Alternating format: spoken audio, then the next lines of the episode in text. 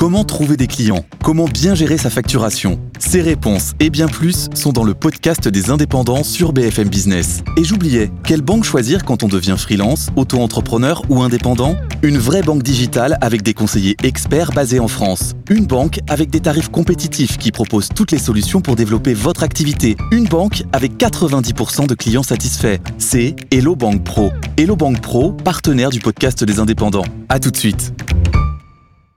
BFM Business.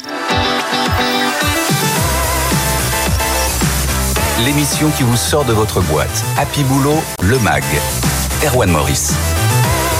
Et bienvenue dans Happy Boulot. Quel plaisir de vous retrouver euh, sur BFM Business dans euh, notre émission consacrée à votre vie au bureau, comme tous les week-ends. Au programme, dans cette émission, la qualité de vie au travail et de quelle manière est-ce qu'on peut euh, l'améliorer? C'est un sujet très concernant. On en parle avec quelqu'un bah, de très bien placé. C'est une DRH, Sophie Audebert, chez Nexity, numéro 1 des promoteurs immobiliers. Notre sujet sur la table, il est essentiel ce week-end. On va voir comment bien former nos managers. Et c'est pas une mince affaire. Trois invités avec nous à suivre pour en parler. Et puis, si vous recrutiez, ou plutôt que vous postuliez, si vous êtes candidat, et ce, sans CV, euh, c'est ce que nous propose de faire Laurent Arnaud, fondateur de la start-up Je ne suis pas un CV. Il sera notre invité en fin d'émission dans le Labo RH. Voilà le programme. Un grand merci d'être avec nous. C'est parti. BFM Business, Happy Boulot, le MAG. L'entretien DRH. Bonjour Sophie Audebert. Bonjour. Merci beaucoup d'être avec nous. Euh, vous êtes directrice des ressources humaines du groupe Nexity, groupe immobilier dans la promotion et les services. Tout à Côté fait. OSBF 120, 8500 salariés en France. Euh, on va peut-être commencer par là. Sophie Audebert, ça doit pas être une mince affaire de diriger les ressources humaines d'un tel groupe. C'est pas une mince affaire, mais c'est passionnant. Il y a énormément d'enjeux. Euh, je crois que pour diriger les, les ressources humaines d'un grand groupe comme Nexity, il faut avoir des convictions. Euh, moi, la mienne, c'est que vraiment, euh, au-delà des compétences techniques que doit avoir une équipe RH, et ça c'est évident, euh, c'est l'authenticité. Euh, je suis vraiment en phase avec euh, une gestion des ressources humaines de proximité, être à l'écoute et être aligné, c'est-à-dire dire ce que l'on va faire et puis faire ce que l'on dit. Donc voilà, ma porte est ouverte et euh, je demande à mes équipes aussi d'avoir une gestion d'accompagnement des managers au quotidien. C'est facile d'avoir un contact avec euh, des milliers de collaborateurs euh, quand on est voilà dans un groupe comme Nexity, à l'inverse de quand on, on dirige les ressources humaines peut-être d'une PME. C'est quoi la particularité Alors je crois que bon déjà je suis dans le groupe depuis un petit moment donc je connais beaucoup de monde. Euh, et puis euh, voilà j'ai je pense être assez facile d'accès. Mm. donc euh, voilà on n'hésite pas à venir me voir.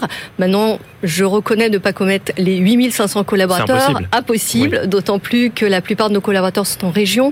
On a 15 400 implantations Mm. régionales donc je peux pas connaître tout le monde mais je pense avoir une bonne connaissance de nos métiers. Et vous arrivez à prendre la température régulièrement de euh, du moral, euh, du quotidien de, de, de, de salariés de, de ce, ce groupe. Alors, je crois que c'est essentiel de savoir ce qui se passe sur le terrain, vraiment d'avoir des remontées de terrain. Euh, par mes collaborateurs, évidemment, de la RH, par les managers, les partenaires sociaux qui jouent leur rôle également. Et puis surtout, on a, on a fait une enquête et je crois que pour pouvoir s'améliorer, il faut mesurer. Oui. Et donc, euh, c'est la ça donne? troisième année et on a été certifié Great Place to Work. Donc, c'est une grande satisfaction, une grande fierté. Et on est aussi classé sur euh, les Best Workplaces. Donc, on est sixième parmi les Oui. entreprises de, de plus de 2500 collaborateurs. Avec quels ingrédients Qu'est-ce que vous mettez euh, Qu'est-ce que vous injectez dans, dans cette entreprise pour que euh, les salariés se sentent bien au travail? Alors, il y a plusieurs facteurs. Je crois que ce qui est important, c'est de se dire que on s'améliore. On est vraiment dans une démarche d'amélioration continue. Il y a des domaines pour lesquels on est plutôt bien, d'autres qui sont encore perfectibles. Mais je vous donne un exemple. Euh, les collaborateurs considéraient peut-être que au niveau rémunération, c'était pas forcément toujours très lisible. Donc on a renforcé ça. On a fait euh, des petits films pour expliquer. On a fait un basic digitalisé qui est plutôt, je pense, de très bon niveau qualitatif. Hmm. On a négocié un accord d'intéressement groupe pour que l'ensemble de nos collaborateurs, quelle que soit la structure, la filiale, l'endroit dans lequel ils travaillent chez Nexity, ils puissent percevoir un partage euh, euh, de la création de valeur et donc tout le monde touche un intéressement groupe. Vous parliez à l'instant du, flou que parfois on, voilà, on peut voir sur euh, les questions de la rémunération. C'est quoi la grille? Pourquoi un tel est peut-être mieux payé qu'un autre? Parfois on ne comprend pas. Il faut aborder ces problèmes, donner des clés plutôt que de les éviter. Ah oui, moi je suis euh, tout à fait en faveur effectivement de donner de la transparence, expliquer, c'est aussi le rôle des managers, hein, d'expliquer à leurs collaborateurs pourquoi cette année euh, le manager a choisi de donner une augmentation ou pas à ses collaborateurs, recevoir, donner du sens. Je crois que c'est vraiment euh, fondamental que chacun puisse se retrouver, que chacun puisse s'épanouir et je pense que c'est l'épanouissement individuel qui va porter, qui va donner du sens au collectif. Donc on a mis beaucoup de mesures effectivement euh, sur la qualité de vie au travail. Vous mettez en place un plan stratégique euh, baptisé euh, Imagine 2026. Oui. Qu'est-ce que c'est que ce plan? Qu'est-ce qu'on va trouver à l'intérieur? En gros, les, grands chapitres que vous avez décidé de, de, mettre en avant, de sélectionner pour améliorer cette qualité de vie dans les bureaux. Alors c'est le plan stratégique de l'entreprise Imagine 2026 qui va nous permettre de développer de nouveaux produits, tant au, parce qu'on a, un opérateur global d'immobilier, c'est-à-dire, comme vous l'aviez dit, on intervient sur la promotion, mais sur les services, et donc faire en sorte bah, de développer notre part de marché, nos résultats à 2026. Et en fait, on sait aujourd'hui que la réussite du déploiement d'un plan stratégique passe nécessairement par l'engagement des collaborateurs et des managers. Donc plusieurs choses pour qu'ils se l'approprient. Déjà, on a beaucoup communiqué, on a démultiplié, on est allé à leur rencontre, on a fait des tables de jeu pour qu'ils puissent s'approprier ce plan euh, stratégique. Nous avons formé nos managers. Mmh. Parce qu'un un manager, il est à l'aise s'il lui-même comprend bien.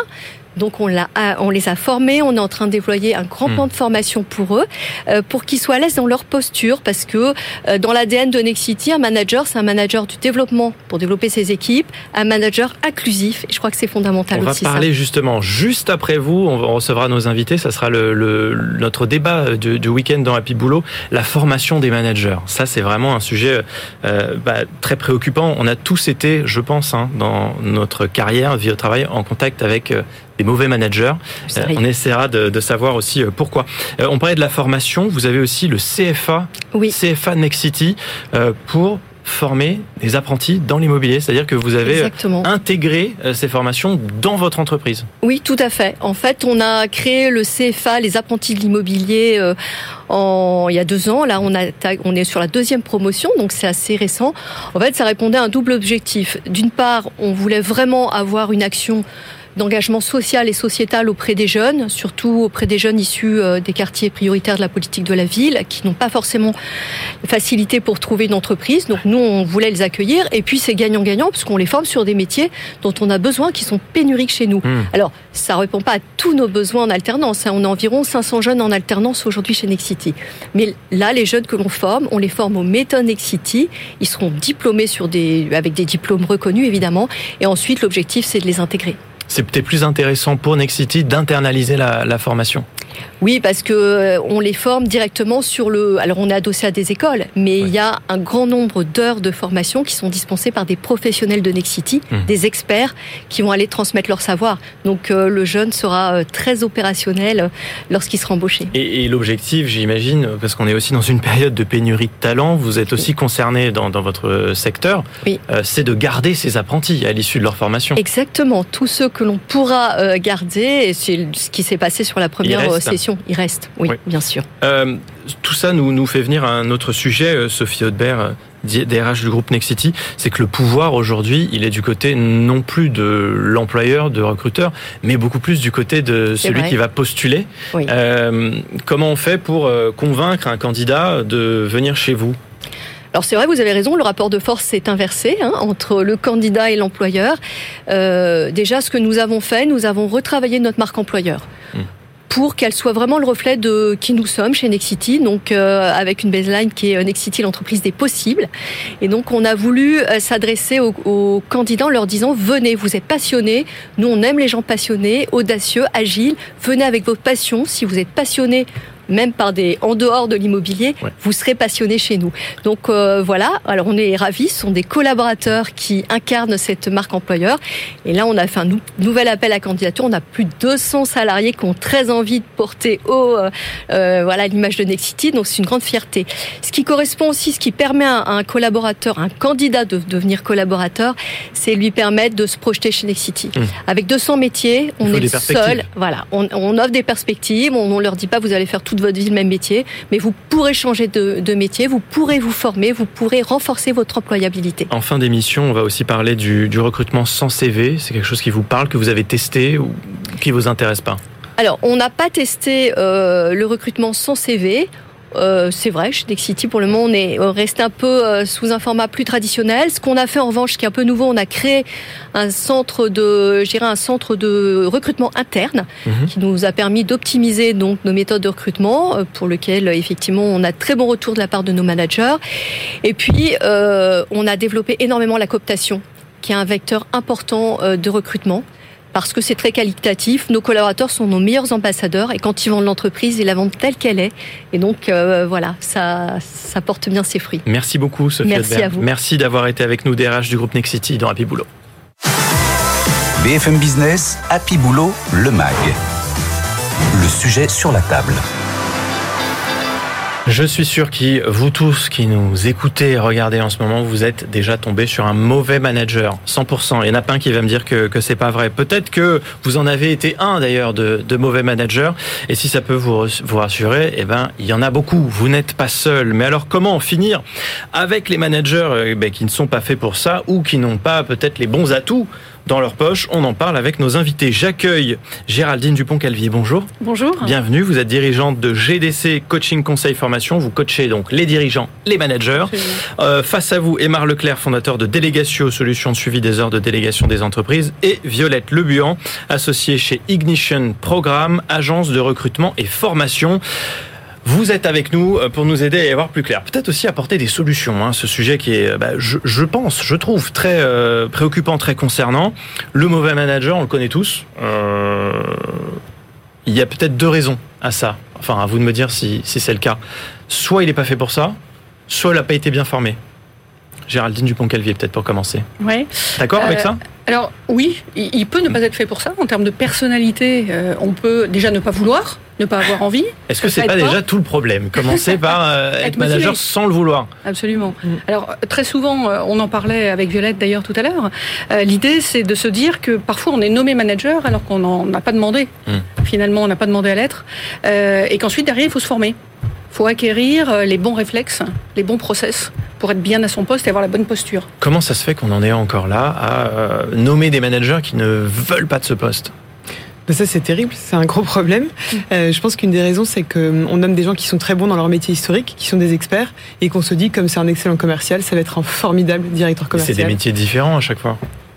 Et il a un rôle aussi qui est, euh, qui est assez complexe parce qu'on lui demande à la fois de pouvoir répondre au quotidien aux réponses des collaborateurs et en même temps de favoriser un bon climat social. Donc il a aussi des attentes de la part des directions qui est très très Mhm. important et, euh, et qui pèse sur ses épaules au quotidien. Est-ce que c'est, euh, je, je dirais, un mal français de euh, faire du, du manager une promotion? Ou est-ce que euh, à l'étranger, ailleurs, dans dans d'autres méthodes de travail, dans d'autres pays, euh, ça fonctionne de la même manière?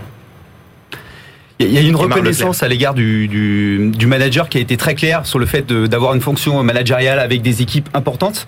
Je trouve qu'on y revient de plus en plus. Euh, puisqu'aujourd'hui la fonction de manager, on accepte euh, qu'elle soit plus petite, plus restrictive, et on, on sent bien que le manager a tellement sur ses épaules à porter en termes de contraintes et de difficultés, que du coup on accepte aujourd'hui d'avoir des parcours qui sont tout aussi valorisés, Mhm. mais qui sont pas forcément dans des fonctions de, de manager. Violette Le Bian. Euh, c'est très français quand même, hein, cette histoire de, de on- titrer, de dire que c'est quand même super excitant d'être manager, de le mettre sur LinkedIn en mode effet waouh. C'est un peu moins, je pense, chez nos, nos confrères euh, anglo-saxons. Donc euh, j'espère qu'on en revient. Je suis d'accord avec toi, Emar. euh, Mhm. on commence à contrer un peu ce truc-là avec euh, des experts qui deviennent de plus en plus reconnus et management qui est un peu en déclin malheureusement. Géraldine Dupont. Ouais, Ouais, Géraldine. moi je rajouterais peut-être une chose, c'est que à défaut de parler de management, on peut peut-être parler aussi de leadership. C'est des mots qui sont assez voisins. Et en fait, aujourd'hui, euh, peut-être qu'on cherche plus des leaders que des Mhm, managers. Même si, même si dans la fonction managériale, on demande de coordonner. Hmm.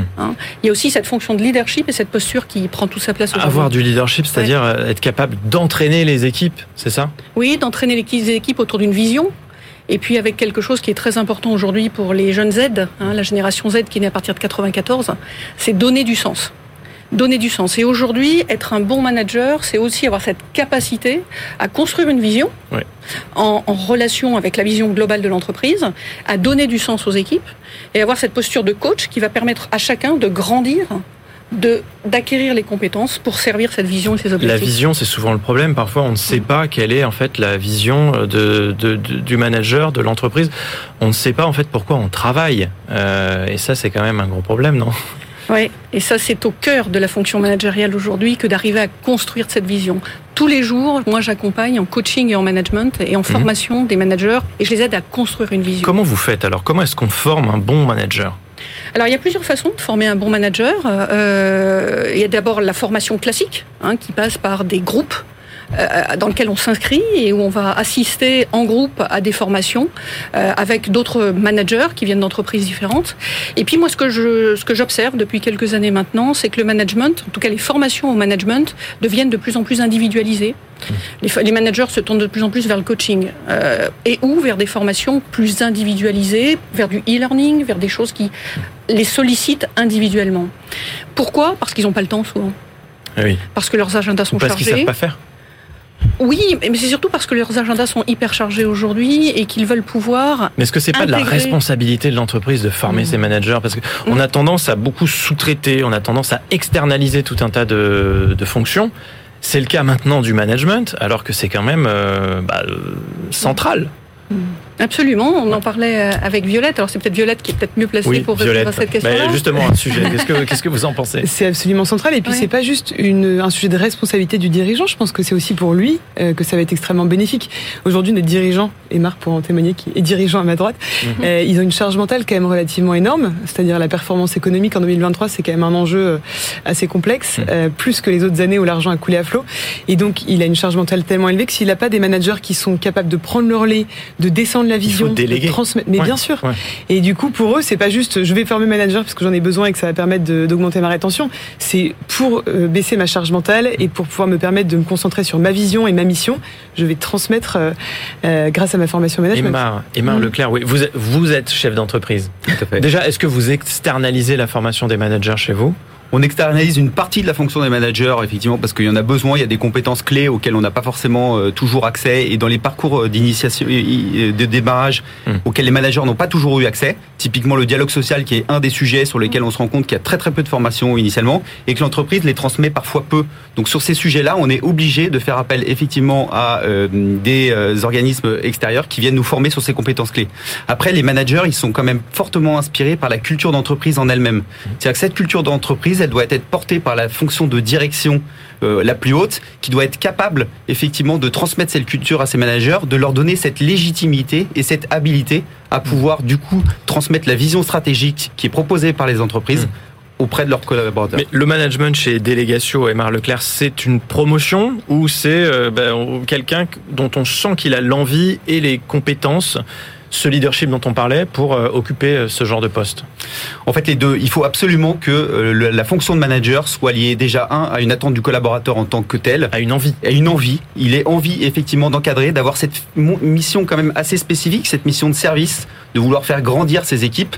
Et en même temps, il faut que l'entreprise puisse lui donner la capacité, l'habilité à pouvoir effectivement exercer cette fonction pleinement Mm. auprès de ses collaborateurs. Donc c'est vraiment un enjeu de et de légitimité de cette fonction qui est donnée par l'entreprise et de volonté du, cala- du collaborateur en lui-même, parce que s'il ne le veut pas lui-même, on peut pas lui demander de manager. Ça fonctionnera pas. Géraldine Oui. Dupont-Calvier, euh, un bon manager, c'est aussi un manager qui a pris le temps du fait, de faire du développement personnel. Vous, vous parlez de l'individualisation de la formation aujourd'hui. On ne forme Mm. pas euh, au management, on forme des managers, des encadrants, euh, des personnes qui ont ce, ce leadership.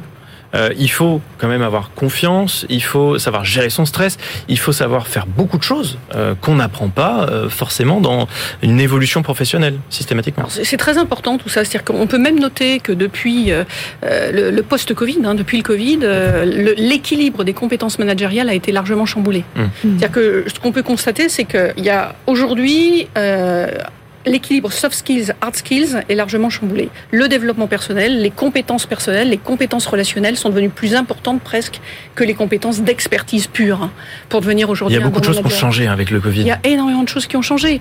Euh, Violette en parlait tout à l'heure. La capacité qu'on a à gérer sa charge mentale et son énergie, ça c'est une composante Ouais. fondamentale. La capacité qu'on a à gérer sa motivation, la capacité qu'on a à gérer ses propres compétences Mmh. et à accompagner les compétences de ses collaborateurs. La posture coach, celle qui vise à accompagner les autres, à les faire grandir. Toutes ces composantes-là sont, Hmm. sont fondamentales. Euh, Violette insistait Oui. aussi sur le fait qu'en post-Covid, on demande aux managers d'accélérer parce qu'il faut récupérer et, et maintenir la rentabilité de l'entreprise. C'est aussi une compétence de pilote qui aujourd'hui est largement euh, demandée aux managers. Comment est-ce que je cadre l'action? Comment est-ce que je fais les feedbacks avec les équipes? Et cette compétence-là, elle est aussi largement euh, demandée par les collaborateurs hein, parce que les collaborateurs Y aujourd'hui, ils demandent à être cadrés. Ils demandent une direction. Mm. Ils demandent des objectifs. Violette Le Buan, c'est ce cadre aussi vous que vous apportez, parce que vous faites de, vous faites de, du recrutement, de la formation. Euh, vous formez des, des managers? On forme des managers. Depuis 4 ans, on a formé 1500 managers, donc ça commence à faire beaucoup. Et, euh, et en effet, ils ont un besoin de, de grande liberté et en même temps, ils ont un énorme besoin de cadre. Qui dit cadre dit outils. Donc on leur apporte des outils extrêmement concrets euh, pour leur permettre d'être vraiment euh, plus euh, voilà meilleurs dans leur vie quotidienne. Comment je fais un point one-to-one? Comment est-ce que je fais une évaluation annuelle? Comment est-ce que je recrute les meilleurs talents? Parce que c'est la parfois guerre. pas des choses très compliquées en réalité. C'est juste que euh, on n'y pense pas forcément euh, ou on n'a pas les, les bons outils pour le faire correctement. Il y a un mélange. Il y a des choses Ouais. très faciles que- dont on peut outiller très facilement et c'est assez rapide. Mm. Et après, il y a tout un sujet de posture hein, dont on parlait tout à l'heure. Devenir quand même, enfin, le, le courage managérial, par exemple, qui est un sujet clé pour moi, c'est une posture qui s'apprend pas dans les bouquins et qui s'apprend pas en e-learning. Donc là-dessus, je pense qu'un des enjeux de la formation en 2023, c'est pas de se laisser non plus euh, engluer dans de l'e-learning, parce que moi, je crois au présentiel et je crois au, au groupe de partage et de co-développement. Et je pense que c'est ça qui va pour moi, enfin, permettre aux gens d'être vraiment des bons managers, c'est. De s'entraîner en permanence, de pratiquer, pratiquer, pratiquer, et de pas ju- juste euh, lire le best-seller américain qui est sorti sur. D'accord avec ça, Géraldine Ah oui, je suis complètement ouais. d'accord. Oui, la, la nécessité pour les managers d'acquérir une boîte à outils concrète, pragmatique, qui leur servent Mm. immédiatement et tout de suite. Et puis pour rebondir sur ce qu'on se disait tout à l'heure, c'est aussi la nécessité de faire ça en équipe autour d'une culture d'entreprise partagée. Et, et en ce moment, ce qu'on peut observer dans les entreprises, c'est la nécessité et en tout cas la volonté de mettre en place des séminaires de team building, des séminaires où chacun s'interroge ensemble sur euh, quelle est ma culture d'entreprise, autour de laquelle je vais pouvoir finalement m'associer et comment j'y contribue. Ce sont des données très importantes pour les managers. Bon, avec tout ce que vous nous avez dit, normalement, on n'aura plus de mauvais managers dans nos entreprises, on espère. Merci beaucoup Merci. euh, pour ce décryptage sur euh, ce sujet avec nous, Géraldine Dupont-Calvier, dirigeante de GDC Cons- euh, Coaching Conseil Formation, et Marc Leclerc, fondateur de Délégation Violette Le Buan chez Ignition Programme. BFM Business, Happy Boulot, le MAG. Le Labo RH. Le labo RH. Et si vous postuliez ou que vous recrutiez euh, sans CV, vous n'avez peut-être pas encore osé, mais c'est ce que va euh, vous proposer de faire tout de suite notre invité. Bonjour Laurent Arnaud. Bonjour. Merci beaucoup d'être là. Vous êtes le cofondateur dirigeant de Je ne suis pas un CV. C'est le nom de votre start-up lyonnaise. Tout à fait. Euh, vous êtes l'intermédiaire, euh, d'une certaine manière, de, qui, qui facilite les, les mises en relation entre les entreprises et les candidats. Tout à fait. On part du principe que aujourd'hui on est dans un marché de- du recrutement qui est paradoxal. Beaucoup d'entreprises ont du mal à recruter. Et, et selon nous, euh, on est dans un marché où il n'y a pas de pénurie de compétences, il y a une pénurie de candidatures. Et, et il y a un chiffre qui illustre parfaitement ça. Euh, C'est qu'en 2022, il y a plus 30% d'offres d'emploi et moins 50% de candidatures. Hum. Le, le pouvoir, on, on l'a beaucoup dit dans cette émission d'ailleurs, il est passé euh, de l'employeur à l'employé. Tout à fait. Et, les aspirations des gens aussi, elles changent. Euh, il y a deux personnes sur trois qui envisagent de changer de métier en 2023 et notre objectif, notre enjeu, c'est de permettre aux entreprises de regarder les gens différemment et de s'ouvrir à des Mm. profils différents. Regarder quelqu'un dans le passé, c'est souvent Ouais. regarder quelqu'un dans son CV, pardon, Ouais, c'est ouais. souvent le regarder dans le passé et l'idée c'est de pouvoir le regarder plutôt en fonction de ses compétences. Vous êtes à la tête de Je ne suis pas un CV. Comment ça marche? C'est une start-up, donc on est un logiciel qui est biface. On s'adresse à la fois aux candidats et aux entreprises. Pour un candidat, c'est très simple. Soit on va sur l'application, soit on va sur le site Je ne suis pas un CV. Et l'idée, c'est de pouvoir créer un profil de compétences anonyme. Comment on fait? On décrit ses expériences professionnelles, quand on en a, euh, personnelles, si on le souhaite. Et en décrivant ces expériences, on valorise un profil de compétences qui reste anonyme. Euh, et la valeur ajoutée qu'on a pour les candidats, c'est qu'il y a beaucoup de gens qui s'interrogent sur leur futur professionnel et qui ne savent pas nécessairement vers quoi se tourner. Mm. Euh, la première difficulté quand on cherche un job, c'est savoir à quoi on peut prétendre. Et l'idée de Je ne suis pas un CV, juste, euh, justement, c'est de leur permettre d'accéder à des opportunités différentes. Donc, euh, qu'on comprenne bien, euh, Ouais. ce qui fait la différence avec un CV, donc c'est que c'est anonyme. Oui. Euh, on met pas son nom, on met pas son adresse, on met pas son âge. On le met, mais on ne le divulgue pas. On ne le divulgue entreprises. pas, voilà. On met, on met pas sa formation non plus, on met pas son. On son peut la renseigner, mais tout ce qu'on met est crédité de compétences. Donc l'idée, c'est de regarder non pas les gens par rapport à leurs références, leurs expériences passées, mais par rapport à leurs compétences. Hmm. Et euh, l'objectif, c'est de permettre à une entreprise de se diriger vers des personnes qui n'ont aucune expérience dans le métier pour lequel elle recrute. Et c'est ça en fait euh, l'intérêt de votre euh, innovation. Ça s'adresse à des personnes qui n'ont pas forcément, ben, comme on dit souvent, un CV long comme le bras. Euh, c'est avant ça, avant tout ça, Ça se passe un peu à tout le monde. Euh, c'est une innovation qui est née sur le job dating. Et moi, j'ai organisé beaucoup de job, dating dans ma vie et j'ai vu des recruteurs en venir en me disant qu'ils avaient toutes les peines du monde à recruter et en partir Mm. en me disant tiens, c'est marrant, si j'avais eu le CV de cette personne-là entre les mains, jamais je l'aurais rencontré. Et, et c'est l'objectif, c'est de leur permettre de s'ouvrir à ces personnes. Là, avec vous, ce sont les entreprises qui contactent euh, les candidats, ce qui est l'inverse total de ce qu'on fait d'habitude quand on envoie parfois euh, des centaines de, de CV en espérant que bah, l'entreprise quand même oui, nous Ah, appelle. exactement. L'idée, c'est bien de laisser les entreprises venir à soi euh, et de faire en sorte qu'on se rende visible en étant anonyme. Mm. Ce que vous visez aussi euh, chez Je ne suis pas un CV, c'est que ce sont les, les emplois qui ne sont pas proposés via des annonces? Euh, oui, enfin, l'idée, c'est- c'est c'est de permettre aux entreprises d'avoir un un autre biais à activer pour aller au-devant des Mm. candidats. Ne plus attendre, aller au-devant des candidats. Hein, Le service, comment ça fonctionne? Enfin, comment vous vous rémunérez? C'est un service payant? C'est un, un service payant pour les entreprises. Euh, on leur vend des prestations à la fois en termes de marque employeur. Euh, elles portent avec nous cette ambition de, de renouveler les pratiques de recrutement vers Mm. plus de diversité et d'égalité des chances. Donc ça, c'est c'est se rendre attractif auprès des candidats et puis après se permettre d'aller au-devant des candidats par une plateforme SaaS. Et ça prend Combien Oui, de ça- ouais, combien de- on a- d'entreprises déjà ou de On a une centaine d'entreprises Oui. qui recrutent euh, par ce biais-là à Lyon. On est né à Lyon euh, et aujourd'hui on a un rayon d'action qui est très lyonnais. Et notre ambition euh, d'ici la fin 2023, c'est commencer à faire des pas de côté dans d'autres territoires euh, en France. Très bien. Quel retour jusqu'à maintenant? Des retours positifs? Peut-être des, employeurs qui hésitaient encore avec le, le 100 CV un peu formel. ils sont satisfaits Oui, parce que tous ont vécu euh, cette, cette démarche-là euh, de rencontrer des gens et d'être surpris euh, par le potentiel et la motivation de ces personnes-là. Euh, et c'est la valeur ajoutée d'une démarche où on rencontre les gens, c'est de se la- laisser prendre par le potentiel des personnes qui ne s'expriment pas tout à fait par, par le biais d'un bout de papier.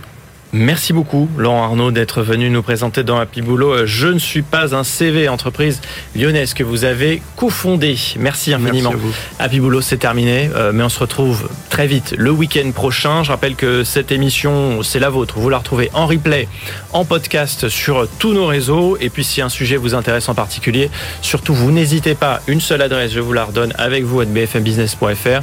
Vous nous envoyez les sujets qui vous intéressent. Vos questions aussi, euh, on les prendra avec nos équipes. D'ici là, on vous souhaite bien sûr d'être euh, le plus heureux possible au boulot. BFM Business, Happy Boulot, le MAG.